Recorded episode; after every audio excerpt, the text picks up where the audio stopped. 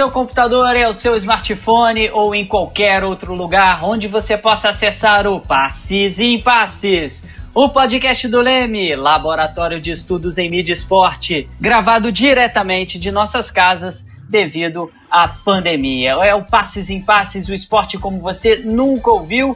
Eu sou Felipe Mostaro e esse é o nosso 24 episódio do Passes e Impasses. E aqui nós falamos das alegrias e dos conflitos do esporte, trazendo sempre aquilo que você ainda não ouviu, não é mesmo, meu amigo Matheus Reis? Exatamente, Felipe, um prazer estar com você em mais um episódio aí do Passes em Passes e o tema de hoje do nosso podcast é a rivalidade entre Brasil e Argentina no futebol. E você que não ouviu os nossos episódios, acessa lá nas plataformas do iTunes, do Spotify e do Deezer. Não deixe de seguir o nosso podcast nessas plataformas e aí você vai receber uma notificação sempre que a gente publicar um novo conteúdo.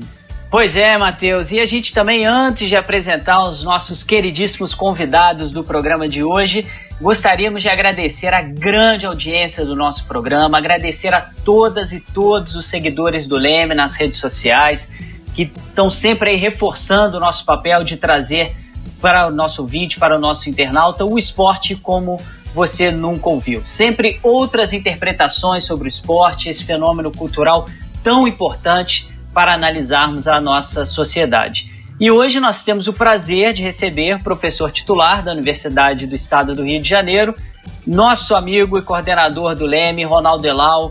A partir dele, né, todo esse projeto começou. E hoje, além do podcast, só para o pessoal aí que está ligado na gente ficar sabendo, nós temos também um blog, né, como sempre tivemos que vocês já conhecem, acessam bastante. Temos as nossas redes sociais muito ativas e o nosso canal também no YouTube. Se não conhece nenhum desses outros canais que eu falei agora, corre lá nas nossas redes sociais para ficar sabendo. É o Leme sempre presente, sempre ativo em todas as mídias e cumprindo aí o seu papel de universidade pública gratuita e de qualidade e de também levar conhecimento e reflexão para além do ambiente acadêmico, né?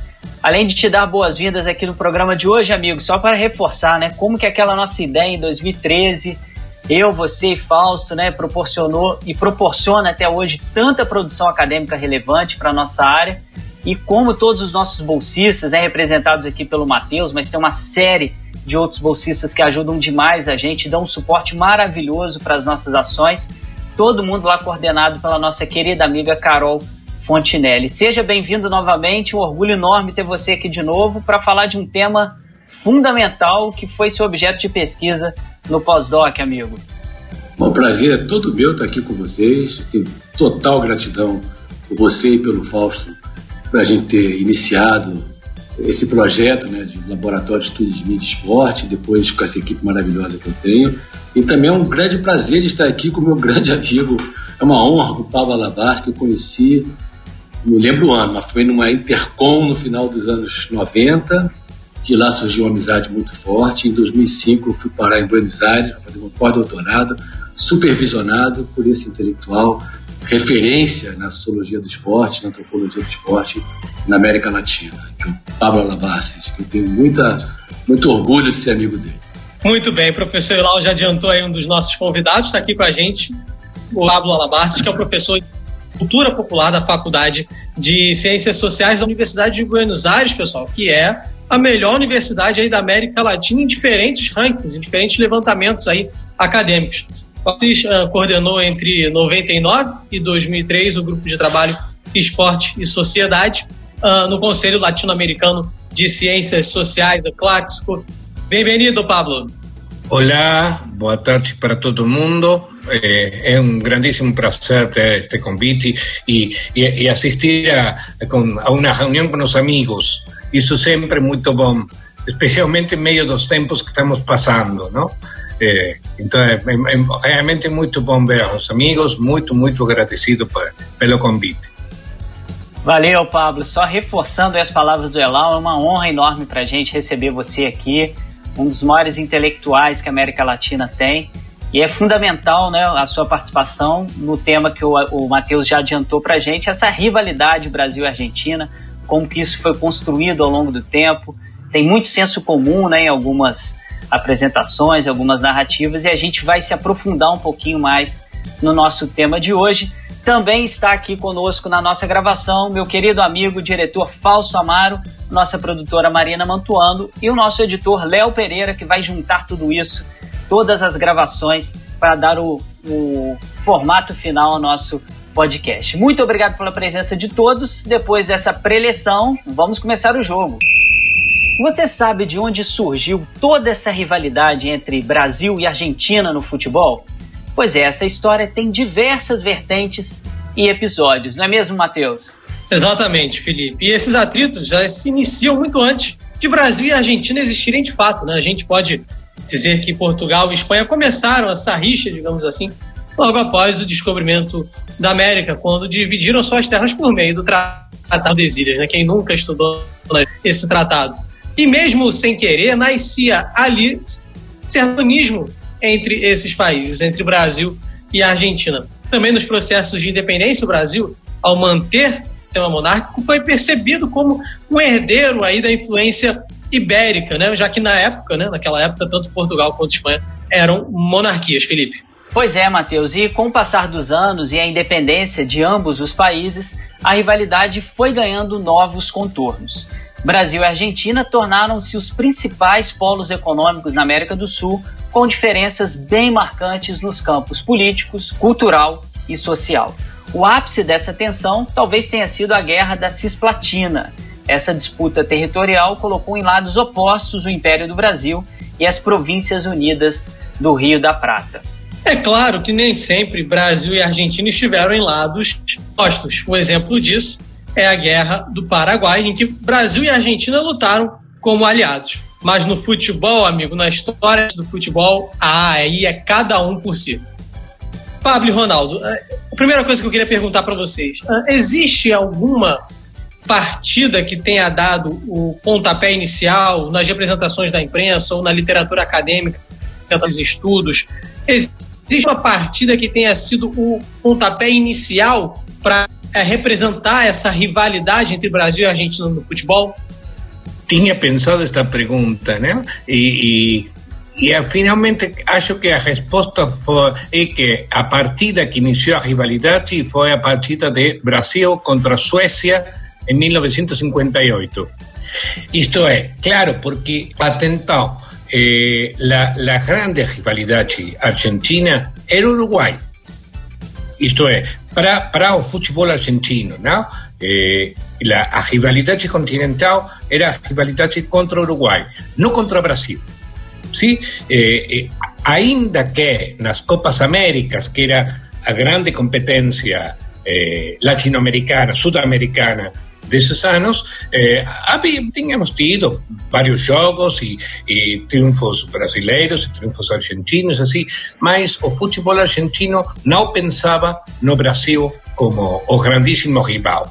Até eh, 1958, porque ao mesmo tempo é a, a primeira Copa que ganha o Brasil e é o primeiro grandíssimo, o mais grande fracasso da história do futebol argentino, que foi eliminado da, na, na primeira rodada e com um placar de 6-1 contra a Checoslováquia. Então, eu acho que, por isso eu que o, o jogo inicial é o jogo de Brasil e Suécia, sim? Isto é que o, o Brasil alcança eh, a primeira Copa, a grandíssima consagração mundial, e a Argentina, ao mesmo tempo, é relegada pelo fracasso, foi, foi chamado o fracasso da Suécia, na mitologia do futebol argentino. Não sei o que acha, Ronaldo. É, eu acho que é uma excelente hipótese a tua. Eu acho que só que do lado do Brasil, até 58, a grande rivalidade do Brasil também era o Uruguai.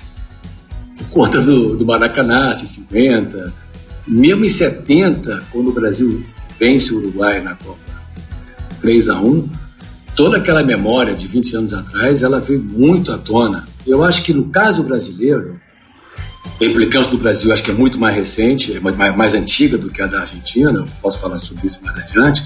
Eu acho que ela, ela começou a se acirrar na Copa de 78 do lado do Brasil. Por conta do, do. O jogo foi 0 a 0 Brasil-Argentina, mas aí a Argentina tinha que vencer, acho que de quatro gols, o Peru e venceu de 6 a 0 e aí ficou uma, uma grande dúvida de uma influência, enfim, que eu sempre gosto de dizer, as pessoas se esquecem que mesmo que tenha havido alguma influência política naquele placar, naquele resultado, o time da Argentina era um timaço. Tinha uma equipe realmente em condições de vencer a Copa do Mundo. E aí eu acho que a, a, a rivalidade foi se acirrando do lado do Brasil, porque o Uruguai foi deixando de, de ser uma potência futebolística, e como um país também. Aí o Brasil tinha que inventar um outro para marcar sua alteridade. Lá não tinham outros outros, como tem o argentino, que são os ingleses, os chilenos, os uruguais, além do Brasil. E a gente foi criando essa coisa com os argentinos. Na Copa do 82, é, que o Brasil vence por 3 a 1 já havia uma rivalidade muito forte do Brasil com a Argentina.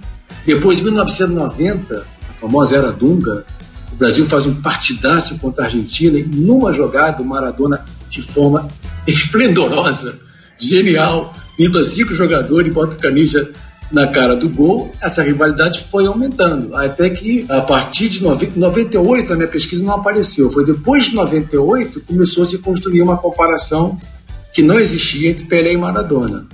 E o Brasil foi ganhando Copas do Mundo e a Argentina não ganhou. O Brasil ganhou 94 e 2002. Eu posso falar isso mais, mais adiante, mas a impressão que eu tenho é que a nossa rivalidade é, ela é, ela, ela é anterior à do argentino conosco e ela era mais intensa. Eu acho que depois da era pós-internet ela está começando a ficar mais nivelada. 2006 para cá, não sei. Eu acho que é isso. Acrescentaria mais uma coisa não futebolística que fala em favor da, da hipótese do, do 58 e é que eh, no, nos anos 60 é o, explosivo após a ditadura, assim, o explosivo desenvolvimento do Brasil industrial, comercial, financeiro. E, e então, essa ideia de Argentina e Brasil como os dois grandes polos econômicos eh, latino-americanos eh, é uma, justamente, eh, aparece nos anos 60. Eh, se, se combinamos a questão política, eh, por exemplo, a idea de eh, Brasil a Argentina como eh, a posibilidad de una hipótesis de conflicto militar. Isso é dos anos 60. Não, não está antes disso. Eh, ainda mais, eh, eh, são conhecidas as boas relações do peronismo com o varguismo nos anos 40 e 50. Então, acho que os anos 60 são também uma, uma, eh, um, uma mudança nas relações políticas, militares, comerciais. O Brasil aparece como a grandíssima potência eh, econômica, política, militar e assim.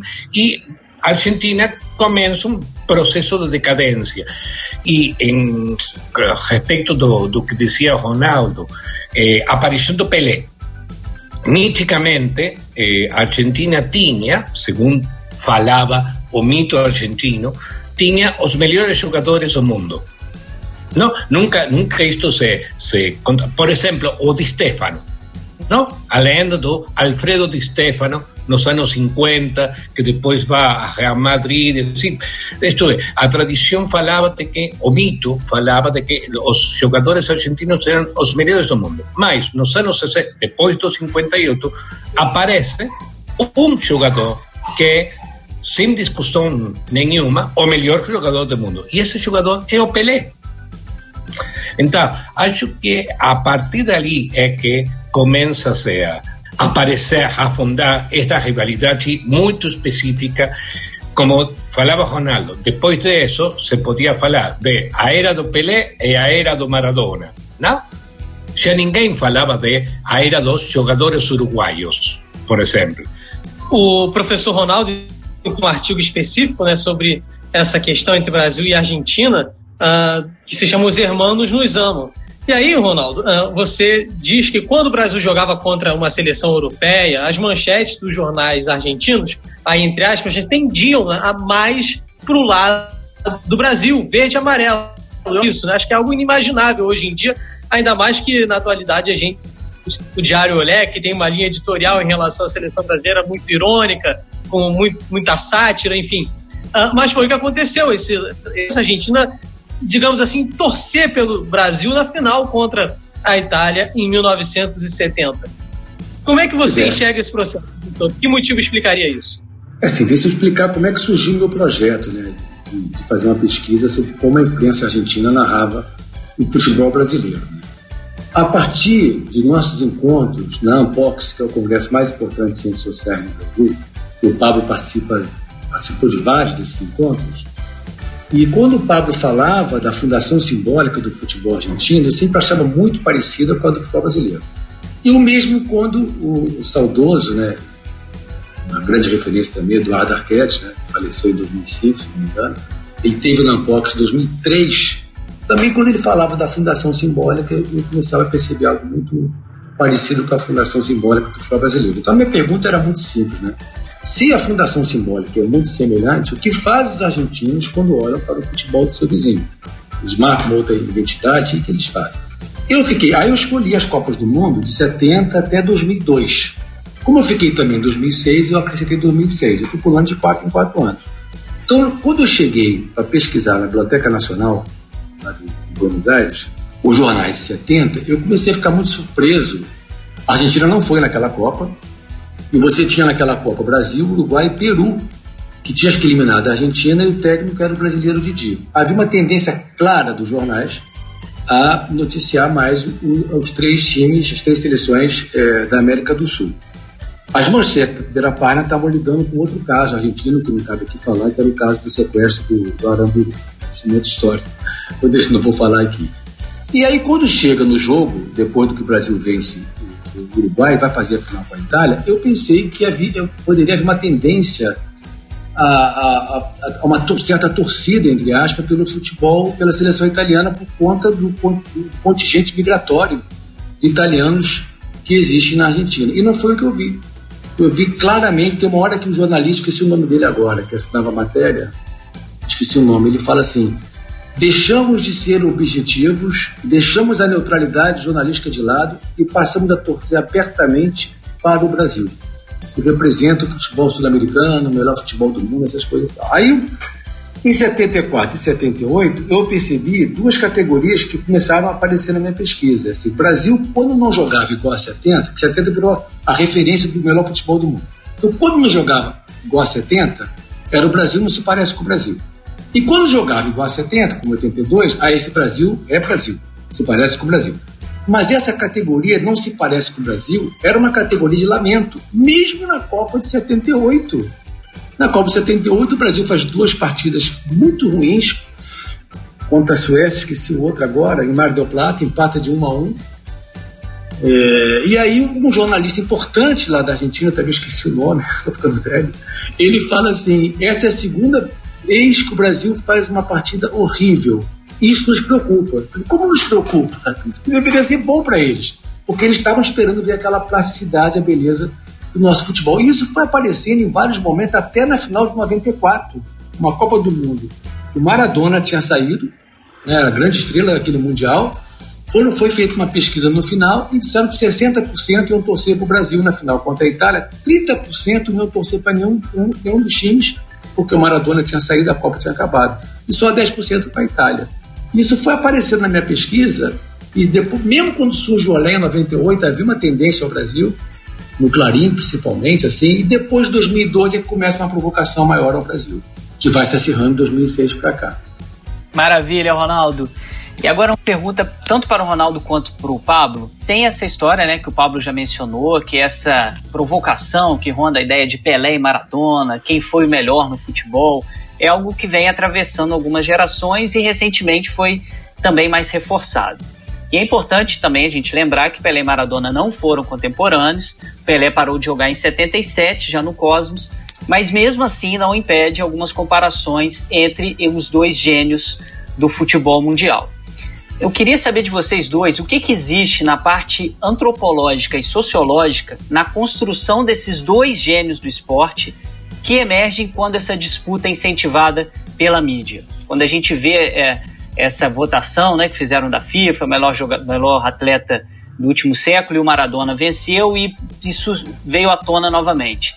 Antropologicamente e sociologicamente, qual a importância desses dois, do Pelé e do Maradona para esses países e como que isso surge na imprensa quando a gente coloca os dois nessa disputa? Bom, olha só, isso não apareceu no meu material de pesquisa, como eu tinha falado, até 98. 98, tinha um livro de ouro do Clarim, o me emprestou, que tinha no meio, assim, eles dois, somente eles dois, o Pelé como rei e Maradona como seu herdeiro. Não tinha isso. Eu, a minha hipótese é que, e mesmo quando eu perguntava os argentinos quem tinha sido melhor, a resposta é que não podia comparar, porque eram épocas distintas, que era uma heresia a comparação.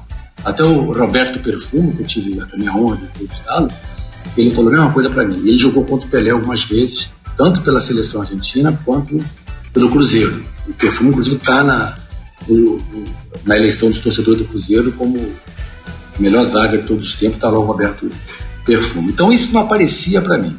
Aí houve uma partida em 2005 entre Brasil e Argentina. É, o Brasil perdeu 3 a 1 nas eliminatórias. 21 dias depois, ele jogou a final da Copa das Confederações e ganhou de 4 a 1. Tem uma matéria no Olé, do Marcelo Sotilha, se eu lembro o nome, é que eu conheci pessoalmente, um jovem jornalista, e que ele começa falando assim, muitos elogios ao time brasileiro. Diz que para um torcedor fanático da seleção argentina, ele pede para que não leia aquela matéria, aquela nota, e diz assim, porque ele estava encantado com, com, o futebol brasileiro, mas no final ele termina assim: igual, Maradona é argentino e foi mais grande que Pelé. Então entra como elemento compensatório, tipo assim, os brasileiros são os profissionais do jogo bonito, mas aquele que mais jogou bonito não é brasileiro, é o Maradona. Então, assim, a, o esporte ele vive dessas comparações. Eu não sei se, se é possível comparar de fato, mas antropologicamente, o que, que significa essa comparação entre Pelé e Maradona? É isso que a gente tem que pensar. Acho, acho a mesma coisa, isto é, é não estamos, quando falamos da, da comparação Pelé-Maradona, não estamos falando do futebol. Esa, esa comparación entre dos grandísimos eh, jogadores. Estaba, estaba, estaba pensando biográficamente, eu vi pouco a Pelé eu tenho 58. Então, por exemplo, nunca vi a Pelé no campo do jogo. Por quê? Porque Pelé jogou pouco na Argentina. Sim? Então, nunca o vi no, no, campo de jogo, vi jogar a Maradona. Eh, a Pelé assistia eh, pela TV e assisti a muitos poucos jogos da, da Copa da, da Taça Libertadores, por exemplo, muito poucos, não, não me lembro nenhum. Eh, mas sim, assistia à Copa dos 70. Sim? Então, vi jogar ao melhor Pelé, vi jogar ao melhor Maradona, mas em tempos totalmente distintos. Então, a comparação futebolística acho que, não, é impossível, que não, não, pode ser feita. São uh, dois uh, uh, futebol distintos, então se joga de um jeito até finais dos 70 se joga de um outro jeito desde comienzo dos anos 70, que são os anos Maradona. Então, não estamos falando de futebol. Agora bem, eh, acho que o que é muito interessante é que em, em, os dois casos, em ambos casos, eh, o que estamos falando são das significações desses jogadores para além do futebol para cada uma das sociedades. Isto é, o que significou Pelé para a sociedade brasileira, o que significou e significa eh, Maradona ainda hoje, o que significa Maradona para a sociedade argentina. Eh, um, um exemplo de agora, não sei, três dias, quatro dias, que uma, uma estudante me, me escreve para mim, me diz, você pode acessar um, uma matéria de um, de um livro, de uma revista argentina que, é, eh, que se chama O Deus Argentino. Não tinha que me dizer nada para que eu entendesse que essa matéria era sobre Maradona. Sim, por quê? Porque o, o, o apelido mais, mais frequente para o Maradona é a questão de ser o Deus. O Deus. Assim como para o Pelé é o ser o rei. Então, estamos falando de dois caras cujas sociedades o chamaram rei e Deus. E acho que isso fica tudo muito claro. Isto é, estamos falando de duas significações muito fortes para eh, cada cultura, cada sociedade, cada história e assim. Eh, nesse sentido, acho que os dois são incomparáveis, mas para o futuro. Isto é, que o Brasil nunca vai ter um jogador com a significação do Pelé e a Argentina nunca vai ter un jugador con la significación de Maradona. uh, melhores jogadores? Não sei. Não sei se Messi não é melhor de, do que Pelé do que Maradona. Não sei. Isso seria falar do futebol. Mas não estamos falando do futebol. Esa es la idea, ¿no? Eh, esto es, a significación de, de Maradona eh, tem mais um... A ver, também, para fazer uma, uma comparação. Eu me lembro de quando eu era menino, uma eh, sonada eh, gira do, dos Santos pela África. E que então apareceu o nome de Biafra Biafra era o nome de uma, uma parte da Nigéria onde havia uma guerra civil. Uma, uma das minhas lembranças de infância é que a guerra de Biafra era uma guerra muito selvagem, que custou eh, muitas vidas, assim. E me lembro, como menino, da notícia de que os Santos havia ido a jogar a Nigéria e que a guerra civil havia entrado num impasse para ver jogar a Pelé. 20 años después, la significación de Maradona en lugares fuera de Argentina. Por ejemplo, en Italia, donde él fue muy importante, o eh, cuando, él, cuando él es expulso de la Copa de 94, que aparecen eh, movilizaciones eh, en favor de Maradona en Pakistán. Entonces, lo que estamos diciendo es que son seres, son ya no jugadores de fútbol, más eh, símbolos muy claves, muy chaves da, das nossas culturas, das nossas histórias, das nossas sociedades. Uno melhor, uno pior? Não, não se pode falar disso. É, dentro disso que o Paulo falou, tem um detalhe que eu queria mencionar, que são a questão dos afetos. O Maradona, ele está muito mais presente, vamos dizer assim, afetivamente no coração dos argentinos do que o Pelé no Brasil. O brasileiro não admite a comparação, mas ele não tem esse carinho pelo Pelé que os argentinos têm pelo Maradona. Pelé, as pessoas gostam de repetir o que o Romário falou uma vez: Pelé é um poeta quando está calado. Essa frase é do Romário. Então, assim, as pessoas, o ser humano Pelé, o cidadão Pelé, as pessoas têm muita restrição aqui no Brasil. Achavam que ele tinha que ter feito mais pelo, pelos negros brasileiros, pelos jogadores de futebol, que ele tem posições muito conservadoras, muito retrógradas. Então, assim, eu nunca percebi é, o, o, carinho que eu percebia dos argentinos pelo Maradona, eu nunca percebi pelo Pelé. E o Maradona tinha uma coisa tão interessante na minha observação na, na, em Buenos Aires, é que ele, por exemplo, tem uma livraria, que é uma livraria de basicamente ciências sociais, que é a Prometeu. Eu entrei numa dessas Prometeu, não sei se foi na Santa Fé, na rua, na avenida, não lembro. E tinha, assim, um, um quadro do, do Borges, escritor, outro que era do, do Cortázar outro do Maradona. Eu nunca entendi o que, o Maradona estaria fazendo ali.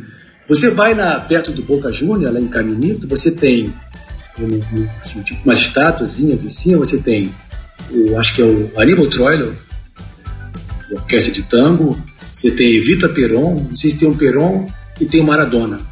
Você via em banca de jornais, você via Che Guevara e Maradona. Então Maradona ele vai entrando em áreas que o Pelé nunca entrou aqui no Brasil. Acho que nenhum jogador de futebol entrou no Brasil. E o Maradona entrava. Então é só um detalhe para a gente ver essa diferença. Acho a mesma coisa, eu, eu não posso fazer essa comparação, isto é, não tenho visto eh, imagens de Pelé na vida cotidiana brasileira que eu conheci. Eu não tenho visto isso. Ao mesmo tempo, só um, um detalhe é que, eh, ainda que eh, concordo completamente com, que, com, com, o que você disse, isto é que eh, a, a categoria chave aí é afeto, amor, ¿sí? Es una relación amorosa entre Maradona y, y, y, y, o, y o povo argentino, mas ao mesmo tempo não é universal, isto é, também tem marcas de classe, eh, isto é, eh, Maradona para Maradona para as categorias étnicas argentinas é um negro, não? Com, em tono despectivo, eh, sabem que é uma etnificação da classe mais que, que da raça, mas isto é, não é símbolo absoluto e universal. Mas sim, em termos. Eh, isto foi claro o, o ano passado, quando ele eh, retorna à Argentina para dirigir Não, agora ele é o diretor técnico da Gimnasia de, de La Plata, Gimnasia de La Plata, e então era muito engraçado ver como cada vez que a gimnasia jogava, eh, de fora, jogava de, visitante, todas as torcidas recebiam a Maradona, a, ainda que sendo o, o técnico outro time, Maradona era Maradona, isto é, não era o inimigo, ¿sí? ¿Pero por qué? Porque, claro, porque está esta, esta cuestión de, de, la relación amorosa do, do, público futebolístico argentino com Maradona. A gente vai falar agora de um, uma outra seleção, um outro país de qualidade bem uh, forte com a Argentina, né? Porque quando a gente faz uma breve pesquisa sobre rivais da Argentina, a gente também vê estudos que apontam os ingleses, não só o Brasil. Os ingleses até como uns rivais assim que aflora mais sentimentos nos argentinos do que, por exemplo, o Brasil. Uh, tem toda a questão da Guerra das Malvinas, em 82, entre Inglaterra e Argentina. Mas aí, Pablo, eu gostaria de saber o seguinte: Uh, houve algum jogo, algum episódio dentro de campo entre argentinos e ingleses que tenha iniciado, tenha aflorado essa rivalidade? Ou essa foi uma rivalidade que começou no campo militar, na guerra, depois acabou sendo levada para o futebol? Não, não, não, não, não, não é jogada pelo futebol, não. É, assim como vocês falaram da colônia do Sacramento no século XVII, na relação de Argentina e, a corona portuguesa e logo o Império do Brasil, assim. As relações Argentina-Inglaterra são muito mais longas do que a Guerra das Malvinas. Muito mais. Eh, primeiro, que em 1806, 1807, eh, tivemos uma invasão das forças britânicas do Império Britânico, quando ainda a eh, Argentina não era Argentina, mas sob reinato do Rio da Plata, hay, hay una, una, una primeira escala já nos começos do século XIX. Depois disso, as relações Argentina e Inglaterra, Argentina e o Império Britânico são muito estreitas em termos econômicos, comerciais, políticos, no final do século XIX e começo do século XX. Para dar uma, uma boa ideia, eh, no ano 1933, eh, o vice-presidente da Argentina, então, eh, era o Julio Roca, filho daquele que tinha sido presidente da Argentina 30 anos antes, eh, vai à Inglaterra para fazer um acordo comercial e quando finaliza esse, esse contrato, ele eh, disse a Argentina é uma das joias mais prezadas do Império Britânico. Sim, ou seja, a relação de Argentina e o Império Britânico é muito estreita, é muito complexa e, em termos futebolísticos, inclui a ideia de que o futebol tinha sido inventado pelos ingleses. Então, em futebol, a relação com a Inglaterra é a relação do filho e pai. Então, o filho tem que vencer o pai.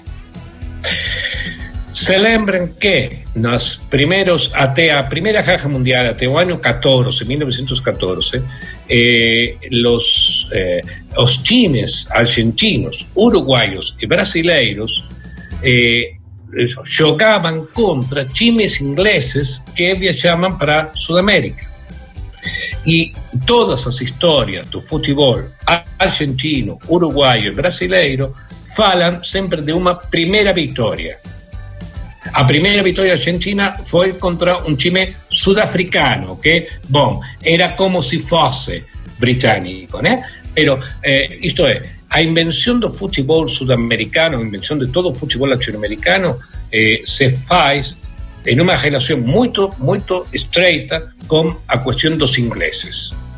Sí, não tenho que recordar a, a, Miller, a Watson Hatton, a, isto é, é uma coisa que, que achei quando pesquisei história do futebol na América Latina, muito engraçada é que, no caso argentino, na realidade, os mais importantes eram os escoceses e não os ingleses, sim? Mas, uma metonímia fácil, são todos ingleses. Então, eh, por un lado, tenemos esta relación que es política, que es comercial, a cuestión dos capitales. O grandísimo desenvolvimento do futebol na Argentina, desde finais do século XIX e dos primeiros anos do século XX, tem muito a ver com a questão dos capitais britânicos na Argentina. Isto é, o desenvolvimento do futebol está ligado a as fábricas inglesas, aos ferrocarriles ingleses, aos frigoríficos ingleses e aos clubes ingleses. Então, essa relação da rivalidade tem muito que ver com questões políticas, com questões econômicas, com questões eh, de capitais e também com a questão futebolística. O filho tem que vencer o pai. Então, eh, os jogos entre Argentina e Inglaterra não são muitos. Acho que eu posso recordar todos e cada um deles. Sim? A primeira vez que os dois times jogam é um, é, um amistoso na Inglaterra no ano 1951 e que tem uma que ganha Inglaterra e que tem logo um segundo jogo na Argentina em 1953 que vence a Argentina, ganha a Argentina. Esse dia, o dia desse jogo, Argentina 3, Inglaterra 1, no estádio do River Plate em 1953, en la Argentina é conhecido como o Dia do Futebolista. Por quê? Porque é o dia em que o filho vence o pai. Então, mas que acontece? A Argentina não joga contra a Inglaterra. Joga muito pouco. Joga no ano, eh, no ano 51 e 53, estes amistosos, joga eh, no Mundial de Chile, no 62, a Copa das Nações em Brasil, no ano 64.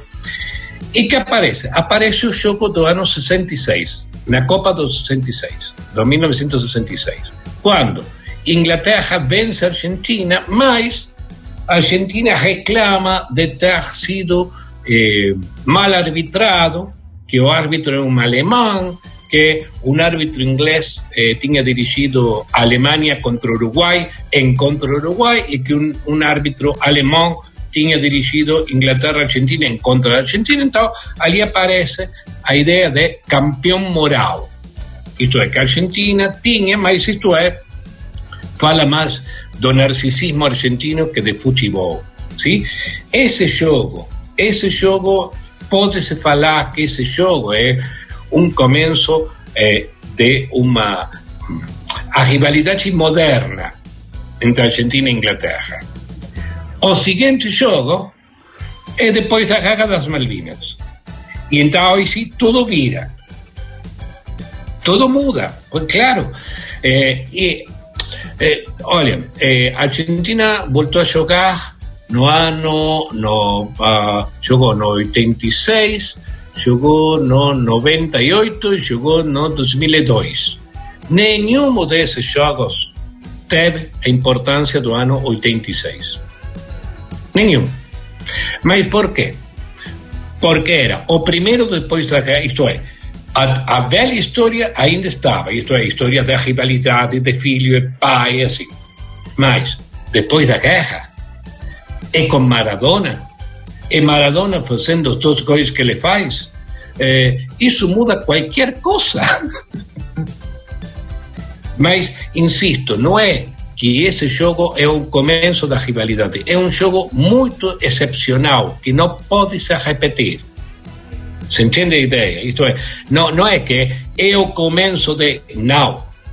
Não, não, não, não. É um jogo absolutamente excepcional pelo peso da história, da relação do filho com o pai, eh, mas especialmente pelo fato de são os quatro anos depois da guerra e a presença de Maradona.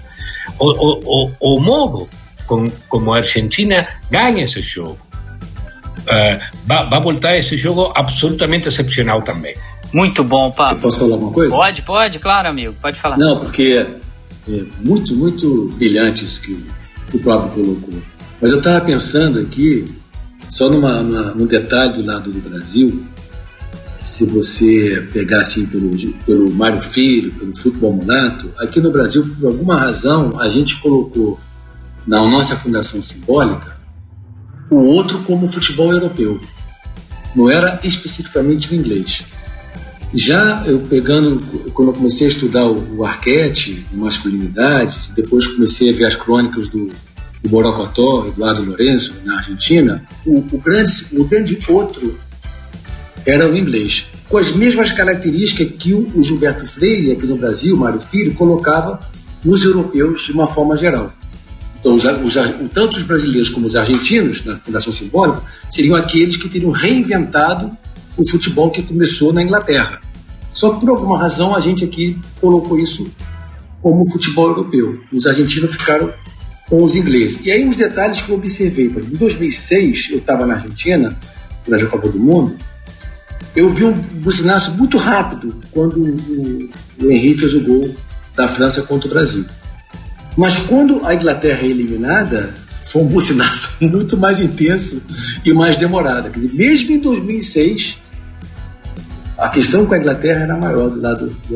São outros outros que os argentinos têm. Em 2002, curiosamente, no jornal Olé, que provoca o Brasil de ponta a ponta naquela, naquele Mundial, o Brasil vai fazer a final contra a Alemanha. E Olé pergunta: quem você prefere que vença o Mundial? Que ideia que, que, que, que, que perdam os dois, que percam os dois, mas quem que você prefere se tiver um vencedor? 56, 57% preferiam que fosse o Brasil. A maioria era o Brasil. Eu entrevistei na época o, o Farinella e ele me falou: ah, porque muitos brasileiros votaram em massa na pesquisa. Falei, mas se os brasileiros não tivessem votado em massa? Ah, eu acho que daria 50% a 50%. No Brasil daria 99% para a Alemanha. Pra, é para a Alemanha, não daria. O Brasil é 70%. Então essas coisas começaram a me chamar a atenção, entendeu? Assim, que eu acho que o brasileiro não tinha muita ideia é, de, de, assim, que a admiração dos argentinos pelo futebol brasileiro ela sempre foi muito mais explícita, porque curiosamente assim, o Brasil tem uma admiração muito forte até porque você vê que tem muito, na história do futebol brasileiro, tem muito mais argentinos jogando aqui do que brasileiros jogando lá. Ídolos aqui no Brasil. Ídolos no Brasil. Mas, de alguma maneira, você não tem essa, essa, essa coisa tão positiva ao falar do futebol argentino como os argentinos têm ao falar do, nosso futebol. E aí, como o Pablo, vocês mencionaram aí a Guerra das Malvinas, eu, eu não sei se esse filme tem no Brasil. Eu, quando estava na Argentina, vi um filme que me impressionou muito, não sei se o Pablo viu, Esqueci o diretor. Iluminados pelo Fogo. Iluminados pelo Fogo. E sei as Malvinas. Muito impressionante. Eu não sei se, se tem no, no Brasil, eu recomendo muito. E aproveitando também para recomendar o, o, o, livro do Pablo, que ele não chegou a mencionar, que é um livraço que ele tá, sobre história, história mínima do futebol na América Latina. É isso. Muito obrigado pela menção. Eh, sí, acho, concordo eh, plenamente com isso. Isto é, um, acho que, eh, voltando ao tema chave da, desta conversa, eh, a, a relação com o Brasil é para o futebol argentino, para, para a cultura futebolística argentina, muito mais importante do que eh, a relação com a Inglaterra. Ainda que Eh, eu me lembro que en, há 20 anos atrás eh, escrevemos um artigo com eh, o que foi o meu orientador na Inglaterra, quando eu fiz o doutorado lá, o Alan Tomlinson, eh, e havíamos achado uma, uma coisa engraçada, a ideia de que Argentina e Inglaterra eram muito mais parecidos do que eles consideravam aceitar. Isto é, que eram eh, países eh, insulares, ¿En qué sentido? Inglaterra que dice que no es Europa y Argentina que dice que no es América Latina. Eh, que actores se consideraban potencias futbolísticas. ¿sí? Inglaterra había inventado fútbol y Argentina era o inventor del fútbol latinoamericano. Ambos se consideraban los mejores del mundo, pero ni, ninguno de los dos competía para demostrar que eram os melhores do mundo. Vocês se lembram que Inglaterra não participa das Copas até 1950. E a Argentina participa no ano 30 e depois se retira até o ano 58. Não? É, de, daí sacamos essa ideia engraçada de que é uma questão mais dos parecidos do que das distâncias. Professor Ronaldo, é, eu vou citar agora um outro artigo seu, que se chama Esportivo Futebol, Rivalidade Vizinhos, e aí nele há dois tópicos como sobre como os argentinos enxergam os brasileiros e como os brasileiros enxergam o argentino. Agora voltando a falar um pouquinho da realidade da rivalidade entre Brasil e Argentina. E aí você morou em Buenos Aires, como já disse, é, dentro desse cenário, que exemplos assim do cotidiano já que o senhor morou na Argentina, e aí também por, por ser brasileiro, que mostram exemplos básicos do cotidiano que o senhor como sociólogo de como os brasileiros, os argentinos e vice-versa. Eu acho que esse artigo, Matheus, eu escrevi com Hugo Lobisolo. Não estou certo, mas acho que foi com o Hugo. Bom, quando eu cheguei na Argentina, eu comecei a fazer uma espécie de sociologia do cotidiano 24 horas por dia. Então, assim, a primeira coisa que me chamou a atenção, o Brasil estava na moda. Música brasileira tocava, assim, andando nas ruas, você escutava nas lojas que vendiam CDs. E tocava, assim, não só bossa nova, mas axé. Tocava muito axé.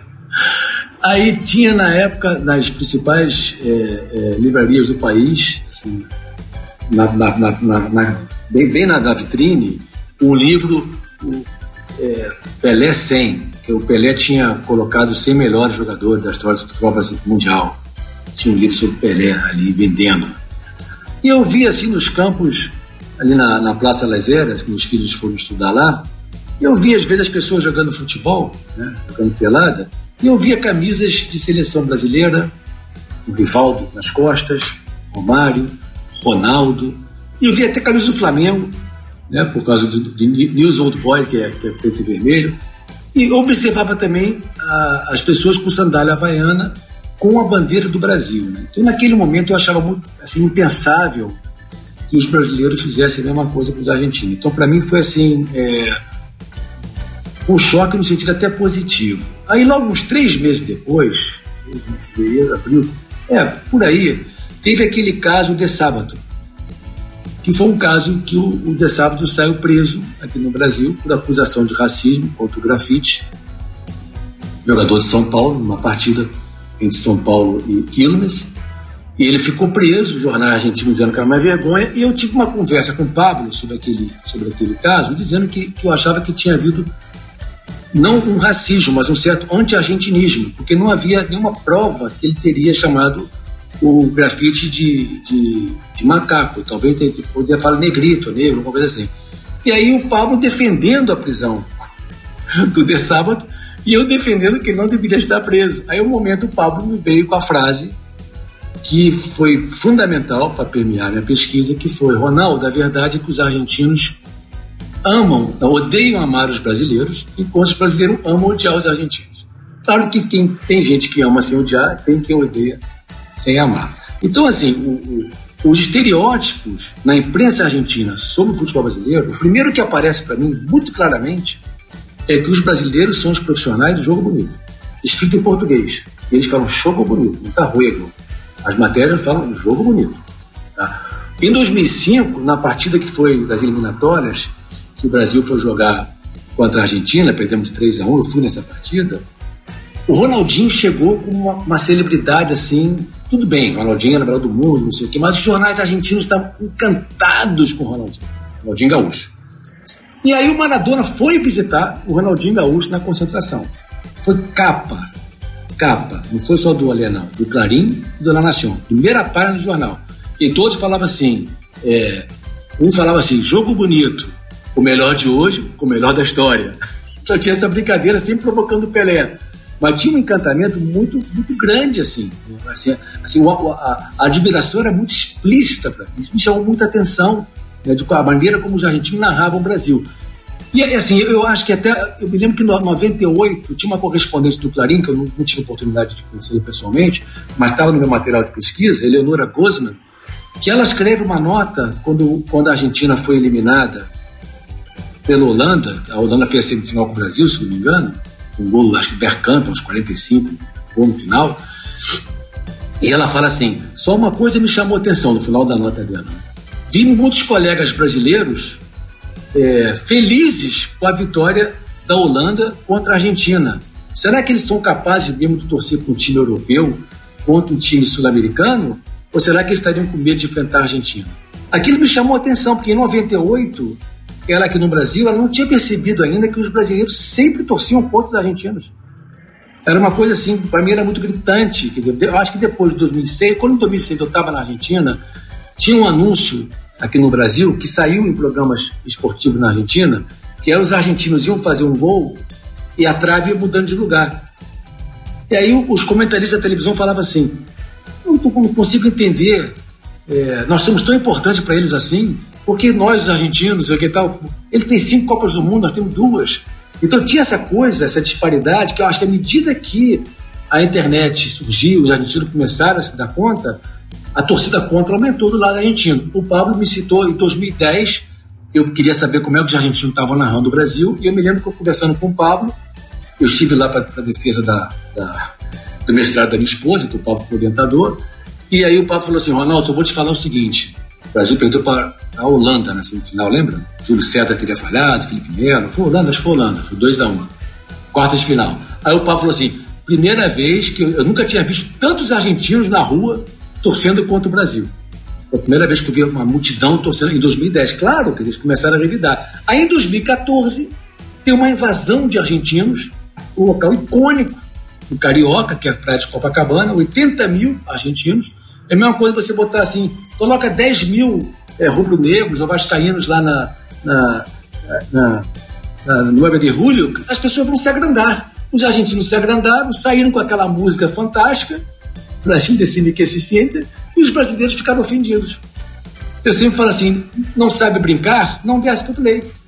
Assim, as relações jocosas elas fazem parte do universo futebolístico. O que, o que me preocupa, às vezes, é quando vira relações de intolerância. Então, outro detalhe, por exemplo. As piadas que os brasileiros faziam e fazem de argentinos, muitas piadas são criadas pelos argentinos. Isso o Pablo me mostrou. Muitas piadas os argentinos criam, eles têm um humor muito ácido, muito irônico e vai para o resto do mundo. Mas tinha umas de cunho moral que eram muito violentas. E eu pedia, Pablo, me conta a piada de brasileiro. E as piadas que o brasileiro está sendo feliz. É o mito da alegria. Não tinha uma coisa assim é, de ofensa moral. E eu conheci também, ficou muito meu amigo, um jornalista do, do Olé, que é o Walter Vargas, e eu fiquei até constrangido porque ele falou que ele recebia, que as colunas, o Olé é aberto ao público, você pode comentar ali, não tem uma trava. Então ele escrevia as coisas e, e via muitos brasileiros criticando as coisas que ele escrevia, mas de uma forma muito, muito assim forte, né? Falava de vou estuprar tua mulher, tua filha, não sei o quê, umas coisas muito agressivas. E eu perguntei se ele podia me dar aquele material que queria analisar. Olha, eu quase chorei de vergonha e fui ligar para ele para pedir desculpas ele falou, não, não precisa pedir desculpa não, Ronaldo. Boludos tem em qualquer lugar do mundo. Né? Boludo é babaca, né? Em qualquer lugar do mundo, tem no Brasil, tem na Argentina. Mas era de uma agressividade. Eu acho, primeiro que eu acho que os brasileiros não conseguiam entender o que ele estava dizendo. Porque tem uma hora que ele botou assim, é, é, é, é em espanhol, ele estava dizendo o seguinte, podemos vencer, mas sem esquecer que eles são melhores. Eles somos nós. Eu acho que eles entenderam, os brasileiros, que eles estavam, os argentinos estavam dizendo que eles eram melhores. E aí veio uma carga muito forte contra o jornalista. Então, essas coisas que eu estou falando, assim, as relações de, de, de jocosas, quando viram relações de tolerância, elas me preocupam um pouco. Agora, o brasileiro se fazer de vítima, quando os argentinos vieram para cá, de forma bem-humorada, começaram a cantar a musiquinha, referência a 1990, eu achei aquilo uma, uma, uma vitimização eh, sem sentido. Beleza, Ronaldo. Você mencionou aí, né, um pouquinho sobre as campanhas publicitárias. A gente vai focar um pouquinho nisso agora. A gente sabe que em Copa do Mundo, né, essas campanhas publicitárias acabam reforçando essa rivalidade entre as duas nações.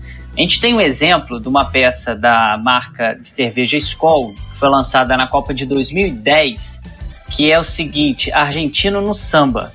Então, essa campanha publicitária tinha quatro torcedores vestidos com camisas é, que simulavam a camisa da Argentina e um churrasco. Um deles chegava com uma cerveja importada, a Skol, e depois eles abrirem as cervejas e provarem, os torcedores começavam a sambar e tiravam a camisa da Argentina, cortavam os cabelos e passavam a torcer pela seleção brasileira. E as campanhas publicitárias argentinas, como você bem mencionou agora, Ronaldo, começaram a responder. Em 2016, a campanha da cerveja Quilmes é, começaram a fazer a ideia do melhor frio do mundo para gelar as suas cervejas. Então eles começavam a buscar alguns lugares né, muito gelados do, do planeta e eles inventam, no final, uma geladeira que era o formato de um jogador da seleção brasileira, que trazia nas costas o número 71 em alusão à derrota brasileira para a Alemanha na Copa de 2014, o famoso 7 a 1 no Mineirão. E a cerveja ficava armazenada no pecho frio do jogador brasileiro, né? Pecho frio, uma expressão designa aí uma equipe que joga sem garra, sem vontade de vencer. Como que você interpreta essa rivalidade, Ronaldo e o Pablo também, nas campanhas publicitárias, que aí o estereótipo está bem nítido, né? Tá muito evidente o estereótipo trabalhado na publicidade. Eu acho que a mais eh, interessante das publicidades, que são muitas, muitas, dos dois lados, sim? falando do outro e falando do outro no sentido pejorativo, às vezes discriminatório, assim. Uma das melhores foi uma do, justamente, Maradona. Acho que foi uma publicidade argentina, acho que não foi conhecida no Brasil. Era uma publicidade de Guaraná foi brasileira. Eh, incluso Maradona falava português. Eh, aparece um time brasileiro formado no meio do campo, ouvindo e cantando o hino brasileiro. Então, a câmera baixando de, de direita e esquerda, e de pronto, um dos jogadores brasileiros é o Maradona cantando o hino brasileiro. E então, o corte e, e o plano seguinte é Maradona que se desperta de um pesadelo na sua cama e fala de que oh, estou bebendo muito Guaraná. Acho que é uma das melhores. Maradona foi, nesse momento, foi, é muitos anos atrás, Maradona nesse momento foi chamado de traidor por ter uma casaca verde-amarela e cantar o hino brasileiro. E Maradona riu muito disso. Como vamos falar de traidor? Para mim. Bom, eh, mas voltando ao, ao fato, eh, a rivalidade é também uma mercadoria. A imprensa, a imprensa esportiva nos últimos anos que tem experienciado um, uma mudança muito importante e não acho que é a melhor mudança possível. Eh, essa imprensa eh, trabalha sobre o, todos os significados eh, que mm, arrendam a rivalidade qualquer rivalidade. Isto é, a rivalidade é mercadoria. A rivalidade pode ser Flamengo-Fluminense, eh, pode ser River-Boca eh, ou pode ser Brasil-Argentina. Eh, olha, que essas rivalidades, há algumas que são permanentes, há outras que são eh, conjunturais. Que, que quero falar? Eh, ninguém fala, ni, ni o nem olé, fala da rivalidade fora do, fora do época, isto é, as Copas Américas, as eliminatórias, as Libertadores, assim. Se fora disso, isto não, não é, é voltando a, ao que o Ronaldo falava antes, é, não é cotidiana. ¿Sí? Os brasileiros e os argentinos, as brasileiras e as argentinas não vão pela vida pensando num jogo de futebol Argentina-Brasil. Ou pensando que eles odeiam, odeiam amar ou amam odiar. Não é uma estrutura cotidiana. No, no plano do futebol, essa rivalidade é uma mercadoria. É uma mercadoria que pode ser vendida ou pode ser um argumento de vendas para vender uma outra mercadoria seja a Skol, a Guaraná, a Brahma, a, as, as batatas fritas ou o que fosse. Sim? Então, o problema está na mídia e o problema está na imprensa. Sim? Eh, Assim como Ronaldo falava do seu amigo Walter Vargas, que também é meu amigo, eu posso falar de outros jornalistas brasileiros que são meus amigos. Eu me lembro sempre da, da maravilhosa conversa que eu tive uma vez, uma, uma entrevista na rádio com o Juca Furi. Eh, isto é, temos jornalistas esportivos que são cabeças pensantes, inteligentes, que gostam do esporte, que amam o futebol, se é bom, e então amam do futebol brasileiro, amam do futebol argentino. Mas o problema é que não são a maioria. A maioria dos, dos jornalistas esportivos argentinos e brasileiros eh, organizam su, su, a, a, sua estrutura em torno da rivalidade como um argumento de venda. Isto é, que tem que ¿cómo sería la palabra? Fingir. ¿Cómo se dice, Ronaldo? De conta. Ten que de conta que son torcedores fanáticos y entonces tienen que actuar esa rivalidad exasperada que, vuelto a repetir, só aparece en circunstancias muy excepcionales. Eles voltan esas circunstancias excepcionales cotidianas. Entonces, estructura as piadas, a linguagem, as discriminações, sim, como como eh, como fala cotidiana. Aí está o problema. Porque então, ya no estamos hablando de rivalidades, estamos hablando de fanatismos excesivos que eh, no puedo decir que producen violencia. No, esto no, no, a, cuestión da violência é muito, tem causalidades muito mais complexas do que eso. Sí, não estou falando, mas producen violência simbólica. Un último ejemplo. Eh, no, na Copa de 2014. Isto é, eh, foi um sucesso muito excepcional. Depois seguramente falaremos disso. Foi um sucesso muito excepcional porque pela primeira vez na, na história moderna do futebol e da rivalidade, da rivalidade eh, a, a, Copa era tão perto, ¿sí? Isto é, no Brasil, tão perto da Argentina, isto é, no 78 eh, essa rivalidade não era ainda tão importante, não havia o peso da mídia, eh, não sei quantos brasileiros vieram para a Argentina para olhar o jogo, mas foram muito poucos. Então, 2014 é um caso muito excepcional.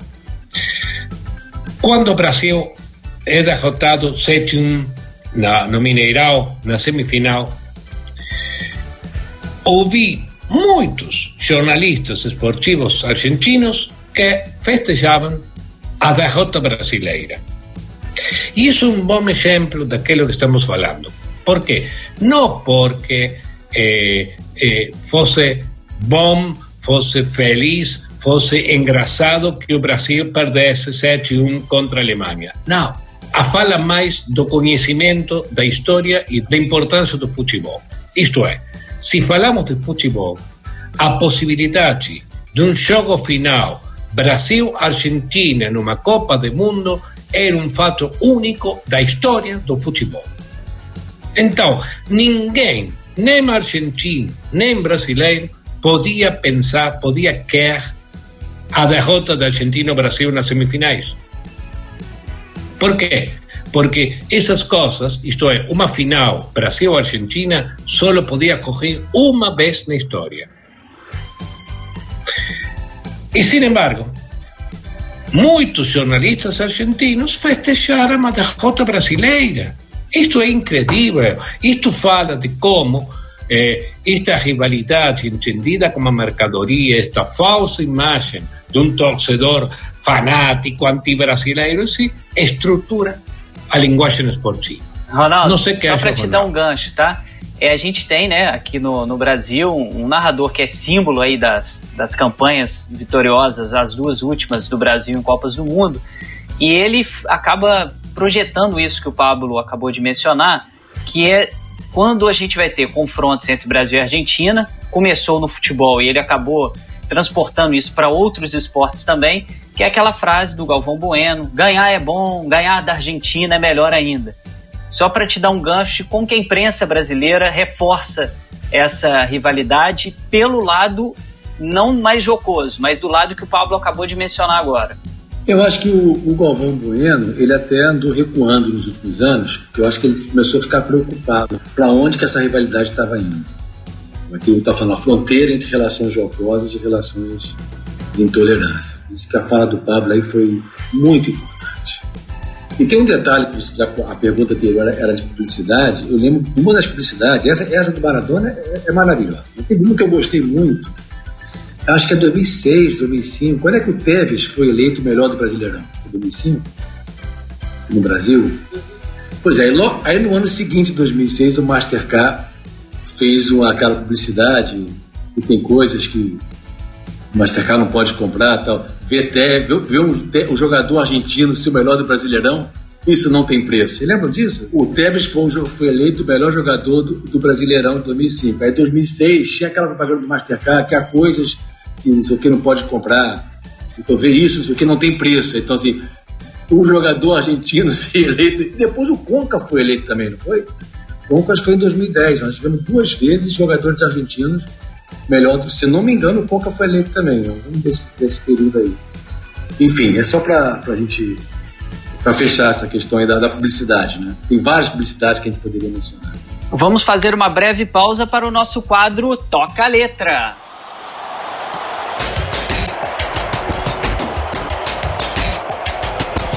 A música de hoje é Bad Moon Rising, uma canção da banda Creedence Clearwater Revival de 1969. A música, se você ainda não conhece, vai acabar se lembrando dela agora porque ela inspirou duas canções que afloraram ainda mais o sentimento de rivalidade entre Brasil e Argentina. Solta a música aí, Léo.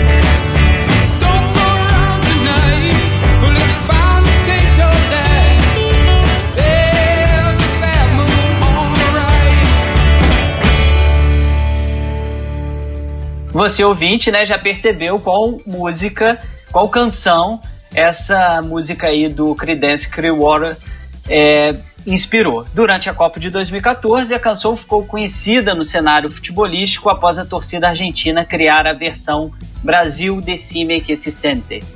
Essa versão foi impulsionada pela eliminação brasileira na competição e pelo fato da Argentina ter chegado à final daquela Copa realizada no Brasil. A composição celebra a vitória de 1 a 0 dos argentinos sobre a seleção canarinho pelas oitavas de final na Copa de 1990. Os brasileiros, obviamente, não ficaram para trás. Após a Argentina perder para a Alemanha na final da Copa do Mundo do Brasil de 2014, a torcida compôs a resposta para não deixar o vice em branco. E na letra são exaltados os cinco títulos da seleção brasileira e os fracassos argentinos em Copas. Em 2014, o Leme realizou seu primeiro seminário internacional, né, que foi Copa do Mundo, Mídia e Identidades Nacionais, e o Pablo, inclusive, esteve na, na de abertura, deu uma intitulada Brasil me diz como se sente, futebol, narcisismo, Estado. O fracasso de Mascherano. E aí, nessa palestra, uh, Pablo, eu não estava ainda na época no, no Leme, estava nos meus primeiros dias de faculdade, acho que foi em outubro, seminário, final de setembro, e as aulas tinham começado no início de setembro, no meio de setembro mais ou menos. Mas eu tinha estava nessa palestra e você, inclusive, falava sobre essa apropriação da música do Bad Moon Rising. Como foi esse processo? Explica pra gente como aconteceu essa apropriação. Eu me lembro muito bem dessa palestra e me lembro muito bem de isso virou texto e foi um artigo com bastante sucesso. foi para para minha carreira acadêmica, acho que foi um dos mais grandes sucessos. Foi publicado. Bueno, Ronaldo fez publicar em francês, publicou em italiano, em inglês, em Brasil, em Argentina. Eh, foi, acho que foi porque foi. Eu, eu eh, disfrutei, isto é, gostei muito com, com, com, essa, com essa ideia. Ah, mm, porque tem vários níveis. Eh, isto é, por um lado, o processo de apropriação, que era todo um mistério. E por que um tema de 1969, quando a maioria dos torcedores argentinos que foram a Brasil no 2014 não tinham nascido, vira essa música viral. Eh, por outro lado, pouco depois de, de, de isso, achei que a, a torcida de uh, Atlético Mineiro tinha uma outra canção com música de, de Creedence Clearwater Revival e que a torcida do Napoli italiano também tinha uma canção com a, a música de, de Creedence Clearwater Revival. Uh, eu, eu fazia uma, uma interpretação que era brincadeira, y era que eh, o hockey de Creedence Clearwater Revival es un hockey peronista. um rock de classe obrera, popular, assim, não? Mas, claro, o, o problema é que se o Napoli usava a música de Creedence e o Atlético Mineiro usava a música de Creedence, isso queria dizer que todo mundo era peronista. E isso já é um pouco excessivo. Agora, eh, acho que a, a chave de por que essa música é porque o Creedence tinha tido muito sucesso eh, nunca esteve na Argentina, mas nos anos originais, mas era uma música de muito sucesso como rock popular de classe obrera e que eh, eh, o Creedence te, tem uma, uma banda eh, de, de homenagem que se chama Creedence Walter Revisited, com dois dos músicos originais e que tinham estado na Argentina eh, duas, três vezes nos anos eh, 2007, 2010, assim, isso é, que a música de Creedence ainda estava na, na atmosfera de eh, aqueles que gostavam desse rock, insisto, popular, de classe obrera.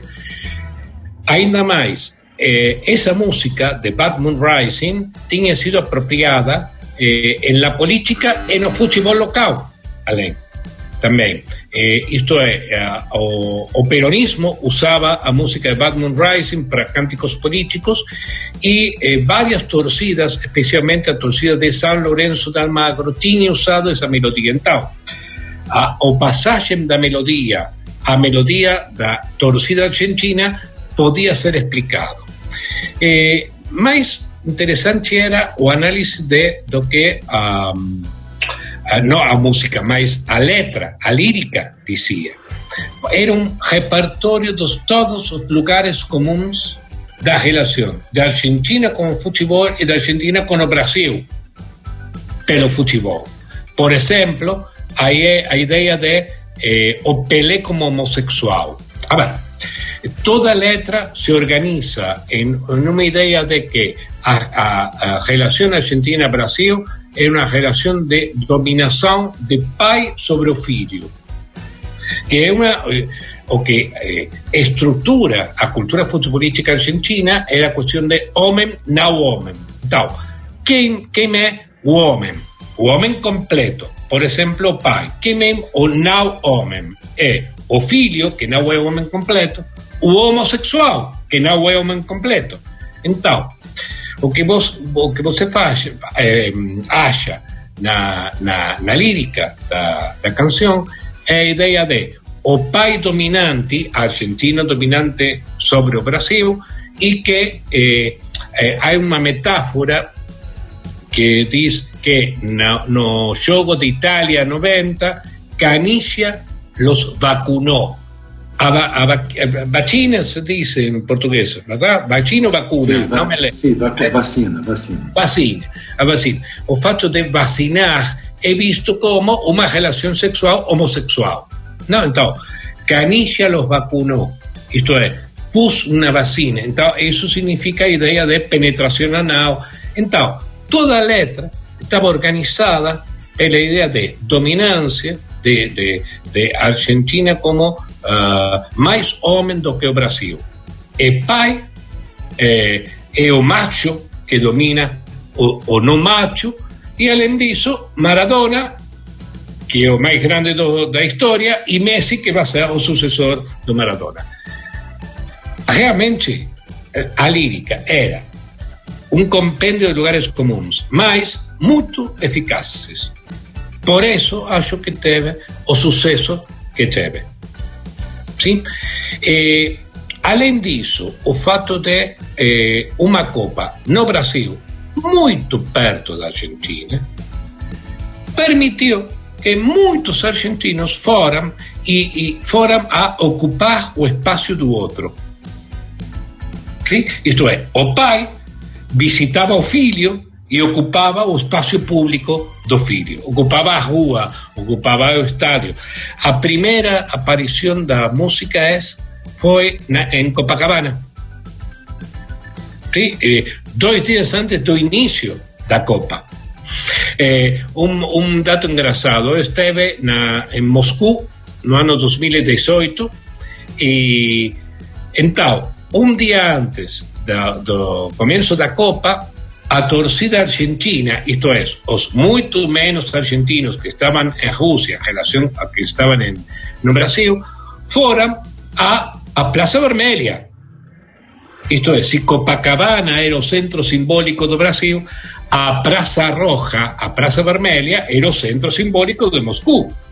Então, foram para tentar de fazer o mesmo efeito de ocupação do espaço, mas claro, era muito menos, a Praça Vermelha é muito mais, mais grande, e além disso, não havia brasileiros. Se, se compreende isto? Não era uma, cantavam a mesma canção quatro anos depois, mas não havia brasileiros. Não era uma canção de eh, eh, Rússia me diz que se sente. Eh, Argentina é o pai da Rússia. Ninguém importa a Rússia. Então, essa eficácia não podia ser duplicada.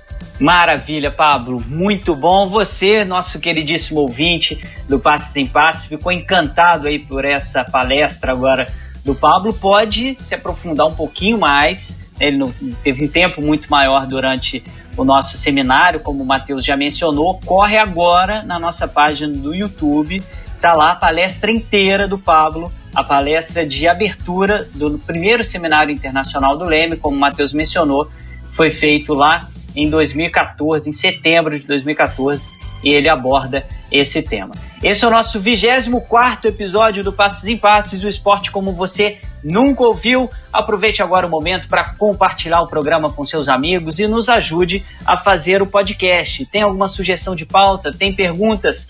Entra lá no arroba tanto no Facebook quanto no Instagram e conversa com a gente muitos amigos aí ou amigas, né, que comentam sobre a rivalidade Brasil-Argentina. Você ficou sabendo muita coisa que eu tenho certeza que não sabia durante o programa de hoje. Então manda lá para o seu amigo para vocês continuarem a conversa depois no grupo de WhatsApp. O nosso quadro Lemecast Clube é a hora de você ouvinte participar do nosso programa e dessa vez a gente escolheu a pergunta do arroba Baltazar arroba Bruno HS Baltazar, que pergunta o seguinte, ó, bem interessante a pergunta dele, vou passar para o Ronaldo e depois o Pablo comenta também. Pergunta do Bruno. Eu acho interessantíssimo o que aconteceu na reta final da Copa de 2014, porque a Alemanha impôs a maior derrota da história da seleção brasileira, o 7 a 1 e em casa, numa semifinal de Copa, e aí, Ronaldo, três dias depois da grande parte dos brasileiros estava torcendo para a Alemanha derrotar a Argentina no Maracanã. O Bruno, não só quem estava no Maracanã, mas em grande parte dos brasileiros no país inteiro. O Bruno até menciona que ele estava, é, se inclui nesse rol aí de torcedores que estavam torcendo para a Alemanha. E ele pergunta: como é possível isso? Como explicar, depois do 7 a 1 os brasileiros ainda torcerem para uma derrota dos argentinos na Copa do Mundo aqui no Brasil, Ronaldo?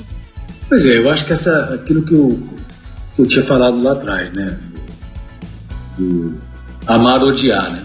Que foi se consolidando por meio da mídia, do Alvão Bueno, que é um dos responsáveis, mas também toda o jornalismo esportivo brasileiro.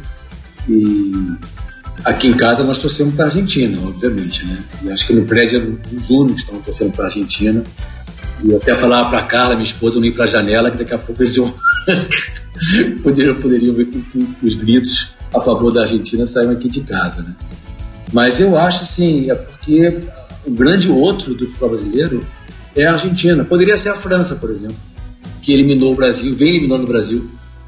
Foi em 98, em 2006, depois foi campeão agora recentemente, 2018. Quer dizer, não é a França, não é a Alemanha, o outro é o, é o, argentino. Então, o brasileiro, em qualquer circunstância, ele vai torcer contra a Argentina.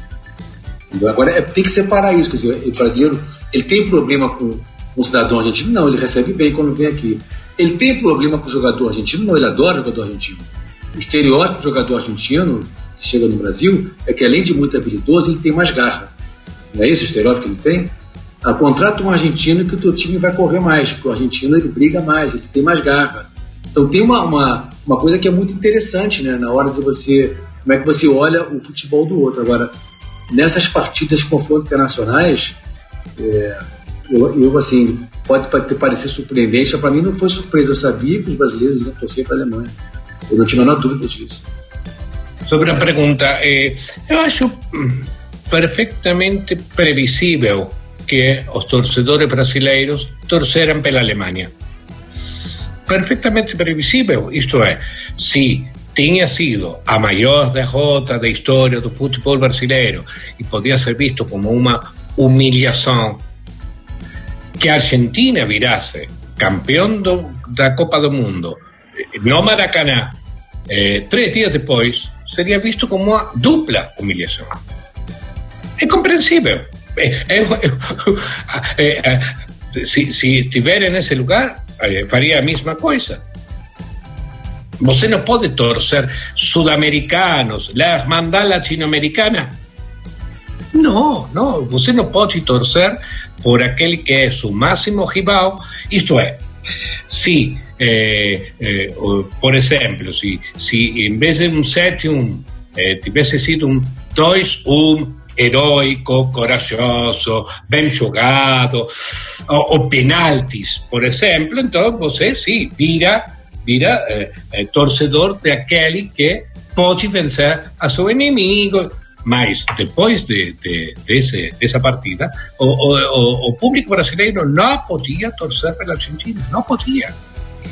Muito obrigado pela sua audiência. Tá gostando do Passos em Passes? É, agora nós vamos para o nosso quadro Ondas do Leme.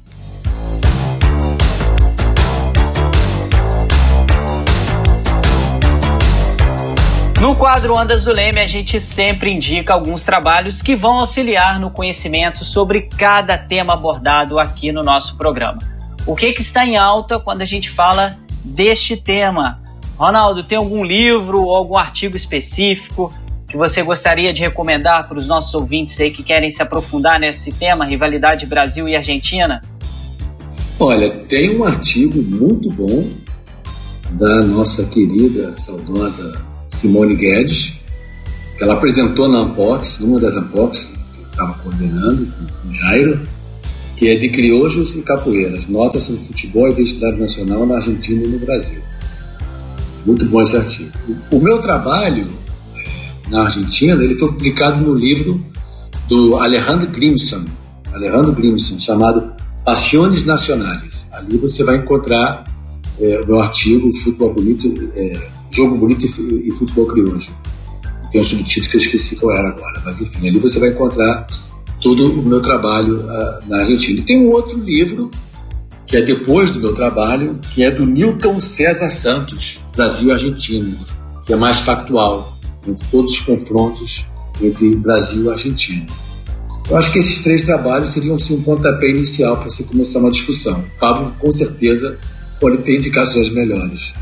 Eu recomendaria o mesmo artigo que eh, da, da, querida Simone Guedes. Eh, eu intentei dialogar com esse texto, um texto muito menor, o texto de, de, de Simone. Acho que é um dos muito poucos que trabalham sobre eh, a rivalidade, a relação. Sim?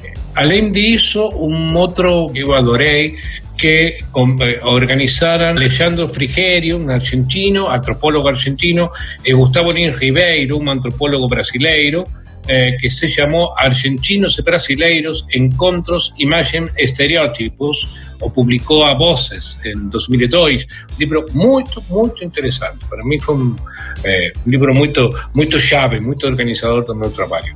Eh, e, bom, eu já Ronaldo, não? Eh, un, un, problema que temos os que traballamos estas cosas en América Latina es que faltan, nos falta traballo de, de comparación, traballo de diálogo, isto é, nos conhecemos todos, mas ainda não temos escrito a, a quatro manos. Por exemplo, não o temos feito com o Ronaldo eh, depois de 20 anos de, de trabalho de amistade.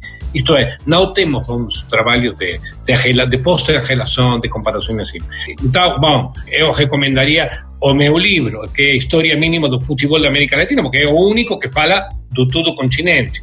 Eh, os amigos da, do Ludopédio estavam tentando ver se traduziam e publicavam no Brasil, mas ainda não temos. Mas se pode acessar na, na web aquele que pode ler espanhol, claro. Tem, tem um outro livro que eu não li, mas que eu lembro que chegou às minhas mãos, que é do Ariel Palácios e do Dugra Chakra, Os Hermanos e Nós. Eu acho que trata um pouco da relação que transcende a que não é só futebolística. Agora, é curioso pensar também, assim, como é, isso fica muito restrito ao universo futebolístico, no caso brasileiro, e aí, e aí transcende algumas questões morais, como eu estava falando. Mas, por exemplo, os filmes argentinos fazem um, fazem um sucesso assim, maravilhoso aqui no Brasil. Os brasileiros são loucos pelo cinema argentino. É, o último filme, os dois últimos filmes que eu vi que passaram no cinema foi A Odisseia dos Tontos, A Odisseia de los Riles e A Grande Dama do Cinema. Nossa, sucesso maravilhoso aqui no Brasil. Todo mundo vai assistir os filmes argentinos. Ricardo Darim é ídolo aqui, dos brasileiros. Então, uma relação bastante assim, cheia de complexidade né, e de ambiguidade. Nosso programa está quase no fim, mas antes a gente tem um quadro importante que é o Jogo da Vida.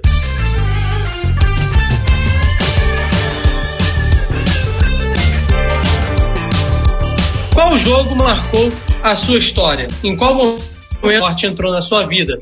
E aí hoje a gente vai mudar um pouco a pergunta, conforme a gente costuma fazer, dependendo do tema de cada episódio do podcast do Passes em Passes. Ah, primeiro com o Ronaldo, mas aí o professor Pablo já pode ir pensando também. Ronaldo, qual Brasil e Argentina na sua vida?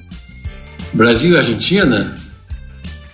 Caramba, pergunta difícil. Olha, 82, que o Brasil ganhou 3 a 1 aquela seleção fantástica, tinha meu ídolo Zico, ele faz um gol, dá um passe para o Júnior.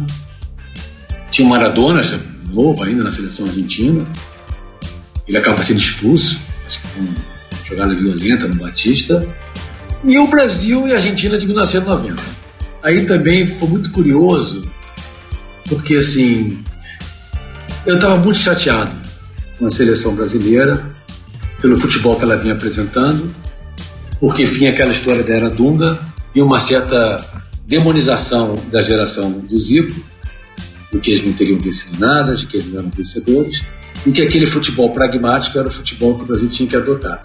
Então, assim, aquele gol do Canija, a jogada do Maradona, eu acho que ela lavou a alma de muitos brasileiros também, por incrível que pareça porque mostrou que, que o Brasil estava indo para o caminho errado. Você jamais poderia desprezar o talento. Eu já vi Maradona, numa entrevista, falar que o Brasil jogou muito melhor que a Argentina. Aquela partida, se você pegar o videotape, o Brasil tem várias chances de gol, botou não sei quantas bolas na trave. Uma jogada espetacular desmontou todo o sistema defensivo brasileiro. Então, acho que aquela partida, para mim, foi uma partida bastante emblemática. Para mim também é o mesmo jogo, o jogo do, do 90. Eh, o, o jogo do 82, eh, eu me lembro que a superioridade brasileira foi muito grande. Eh, Maradona foi, foi expulso no final do jogo. Isso é, não foi uma boa Copa para, para a Argentina, ainda que vinha de ter ganhado a, Copa do 78. Mas, oh, sí, o jogo dos 90, eh, pero, eh, eh, como se cumpriram 30 anos da, da Copa de Itália, eh, se falou muito dessa Copa e se falou muito desse jogo. Temos dois, eh, dois livros novos eh, falando da Copa, eh, porque é uma Copa muito especial. É a Copa que, possivelmente, a Copa onde a Argentina jogou pior em toda a história do futebol mundial. Sim? Isso é um time ruim, era um time que jogava muito feio, eh, que jogava muito mal, que jogou só um jogo bem, que foi o jogo da semifinal contra a Itália, e esse jogo contra o Brasil, em particular, eh, é inesquecível pela quantidade de gols perdidos pelos brasileiros. Acho que foram três ou quatro tiros na, nas traves, assim. Eh, então, sim, é um, um jogo muito inesperado, muito excepcional. Acho que se, se esses times jogavam esse jogo dez vezes, Brasil ganhava nove e meia, sim? Então, por isso é muito, muito excepcional esse jogo. Mas eu gostaria de falar do jogo que não se jogou, o jogo que não vi porque não existiu. Eu eh, eh quisesse ter visto o jogo do 86, que não se jogou. Por quê? Porque Brasil do 86 era um time maravilhoso e o Argentina do 86 também era um time maravilhoso, muito melhor do que 82, e que eh, ainda hoje eu me lembro da eh, Brasil-França de 86 como um dos jogos mais, eh, bonitos que tenho visto na minha vida. Então, a ideia de que tivesse acontecido se, bom, tinham que, tinham que ter jogado a final, sim, porque eram as duas chaves, isto é, se Brasil tivesse vencido França e depois disso tivesse vencido Alemanha, tido uma final Brasil-Argentina com dois times exquisitos, né? Mas, claro, isto é contrafáctico. Uh, Felipe, antes de você apitar aí o final do jogo, vou pedir só dois minutinhos de acréscimo, que eu claro. lembrei também de dois jogos aqui, mais recentes, só tem quantos. Uh, uh, vou citar o Brasil e a Argentina de 2004, na final da América, por tudo que aconteceu em relação àquele gol, porque foi um, um dos únicos dois jogos, eu era garoto, menos de 10 anos, chorei antes do jogo porque eu via que a situação parecia que não ia se resolver. Né? Só chorei uma vez num jogo desse da seleção, que foi esse da final da Copa América, e um outro do meu time do Flamengo na final do Carioca de 2001, porque eu tava vendo que parecia impossível. E aí, não sou muito religioso, enfim, algum Deus, algum mentira que vocês preferirem, acabou é, é, fazendo, no caso do jogo do Flamengo lá no Carioca de 2001, quanto esse do Brasil e da Argentina, uh, da Copa América, né, fazendo o gol caindo do Adriano. O Adriano, eu acho que depois do Penta, em 2002, na próxima Copa, a gente vai completar 20 anos do Penta Campeonato, do último título mundial da seleção brasileira. Eu acho que depois do Penta, o Adriano é, foi o melhor centroavante, né, atacante, delanteiro, né, uh, que o futebol a seleção brasileira teve. O Ronaldo jogou Copa 2006, por exemplo mas o Adriano veio depois, né, nessa campeonato, enfim. E o outro, Brasil e Argentina na Copa das Confederações, não pelo 4 a 1 e tudo mais, pelo placar em si, mas porque já a brasileira foi tão forjada dentro dessa ideia de jogo bonito, né, a partir da seleção brasileira e tudo mais, e é, existe até hoje, isso acabou tendo como legado uma cobrança, ou até hoje, uma exigência de que o futebol brasileiro sempre tem que jogar assim, independentemente da jogadores ser boa ou não. Uh, e eu acho que eu tenho esse jogo da Copa das Confederações aí de 2005, com o Brasil em cima da Argentina, como o último jogo em que a gente viu a seleção brasileira chegar perto, jogar esse futebol de fato. 15 anos sem uma atuação desse nível e a gente, talvez como torcida ou também como imprensa, ainda cobra isso que parece cada vez mais improvável, mais de não se repetir tão cedo. Felipe, agora acho que você pode apertar o final do jogo. Eu já ia colocar um outro acréscimo, então vai subir mais um pouquinho aqui, que eu vou lembrar também do meu Brasil e Argentina. E vou continuar, né? Você, o seu foi em 2004, o meu foi a final da Copa América de 2007. Mas aí é do lado completamente reverso, né? Meu pai sempre foi um, um apaixonado pelo futebol argentino, sempre. Eu tenho camisa da Argentina aqui em casa e eu e meu irmão, nós nutrimos essa paixão pelo futebol argentino. E naquela Copa América de 2007, o time da Argentina era assim fabuloso, fabuloso. O Riquelme estava jogando muita bola naquela época. E o time do Brasil chegou um time muito contestado, o time do Dunga, né? Que assumiu logo depois de 2006. E eu e meu irmão, né, aí tá a parte do afeto, por não gostar do estilo de jogo que o Dunga desempenhava no time, a gente tinha certeza que se ele perdesse aquela Copa América, ele não seria mais técnico. E a Argentina fez uma campanha maravilhosa, goleou quase todos os jogos dela, e nós esperávamos uma goleada muito grande da Argentina naquele dia. Estávamos torcendo muito para a Argentina contra o Brasil naquele dia. E o jogo foi 3 a 0 no estilo Dunga realmente, time fechado, bem armado, saindo nos contra-ataques. A Argentina perdeu muito gol, muita bola na trave. Parece bastante o jogo de 1990, né, que o Pablo e o Ronaldo lembraram agora. É um Brasil e Argentina marcante para mim, porque o meu irmão a gente torceu demais, mas não teve jeito, viu? A Argentina perdeu esse jogo e a gente ficou triste, viu, pessoal?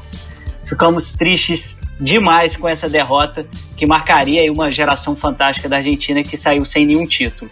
Como o Pablo disse bem, né, a gente eu, eu gosto, costumo gostar do futebol bem jogado, independente se seja da seleção brasileira ou da seleção da Argentina. Agora sim, depois dos acréscimos, apito final no nosso Passes em Passes.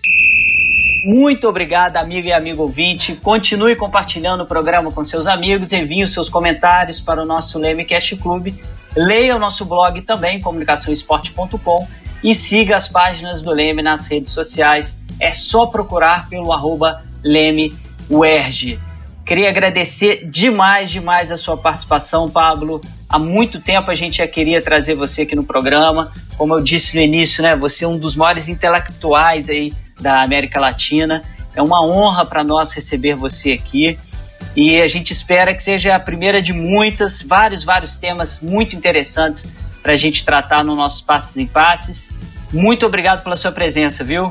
Obrigado, eu sou muito obrigado. Como, como falei no começo da, da, da, da fala. É, para mim é sempre um prazer falar com vocês, estar com os amigos e, e falar destas coisas. É, então, não, agradeço muitíssimo a oportunidade e a, a cordialidade, como sempre. Amigo Ronaldo, valeu, maravilha o nosso programa de hoje, com essa presença ilustre aí do seu também amigo Pablo.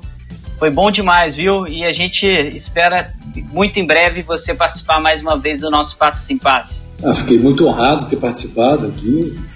Pablo sempre dando uma aula para todos nós. E eu tenho mais uma vez a agradecer essa minha equipe do, do Laboratório de Estudos de Esporte. E, enfim, não vou citar os nomes, você aqui tem Felipe, Matheus e Fausto, mas toda a equipe que faz é, o Leme ser o que ele é hoje. Muito obrigado. Matheus, amigo, prazer imenso ter você aqui novamente, dividindo a apresentação do programa comigo. A gente está gravando hoje o programa dia 26 de setembro, né, um sabadão. Quando o programa for ao ar, você já vai ter ficado mais velho, então já vou te dar os parabéns aqui, 3 de outubro, aniversário do Matheus. Pode mandar parabéns para ele lá no Instagram, né, Matheus? Pode, pode, pode perturbar lá no Instagram, não tem problema nenhum, não. Uh, Felipe, um prazer mais uma vez estar com você. Olha, esse vai ser o primeiro programa que a gente está gravando, que eu estou participando, que eu vou ter que ouvir de novo, porque foi tanto conteúdo importante que eu ouvi e segui ainda gravar tudo. Então eu vou ouvir de novo para pegar tudo que o Toelau e o Pablo falaram em relação a essa rivalidade Brasil-Argentina, porque realmente foi muito bom, é, com muito conteúdo e mais uma vez um grande abraço a todos. Valeu, Matheus. Com certeza, o pessoal aí que gosta desse tema, quer se aprofundar um pouco mais, vai se deliciar ouvindo novamente o nosso Passes em Passes, 24 episódio. E o Passes em Passes é uma realização do Laboratório de Estudos em Mídia Esporte e do Audiolab da UERJ, com roteiro e produção da Marina Mantuano e da Carol Fontinelli, direção do meu amigo Fausto Amaro, edição do Leonardo Pereira. Nosso programa pessoal, vocês já sabem, é quinzenal e esperamos vocês no nosso 25 episódio. Vem muita coisa boa por aí. Passes em passes, o esporte como você nunca ouviu.